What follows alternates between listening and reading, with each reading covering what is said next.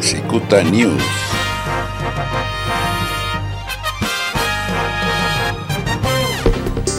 El presidente del gobierno español, Pedro Sánchez, anunció que un mínimo de seis semanas durará la desconfinación de las medidas de la cuarentena en España.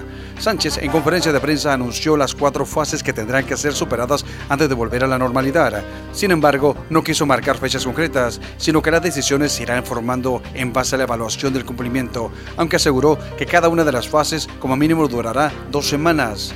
La primera, la fase cero, será la de preparación para el inicio de la vuelta a la normalidad y contará con las primeras medidas de alivio. La fase 1, en la que volverá la actividad al pequeño comercio, locales y espacios de culto.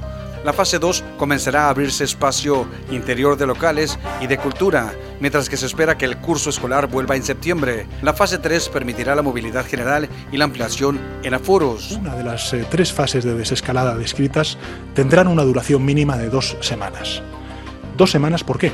Porque es el periodo medio de incubación del virus. ¿Esto qué significa? Pues significa que en el mejor de los casos la etapa de desescalada de transición hacia esa nueva normalidad tendrá una duración mínima en cada territorio de seis semanas, aproximadamente en consecuencia un mes y medio.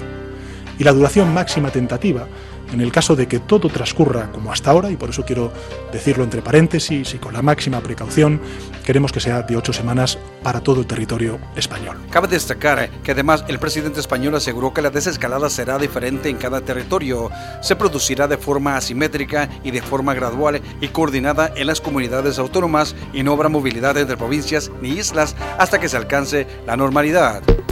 Continúe en sintonía de Cicuta News Radio. En breve, más información. Cicuta News.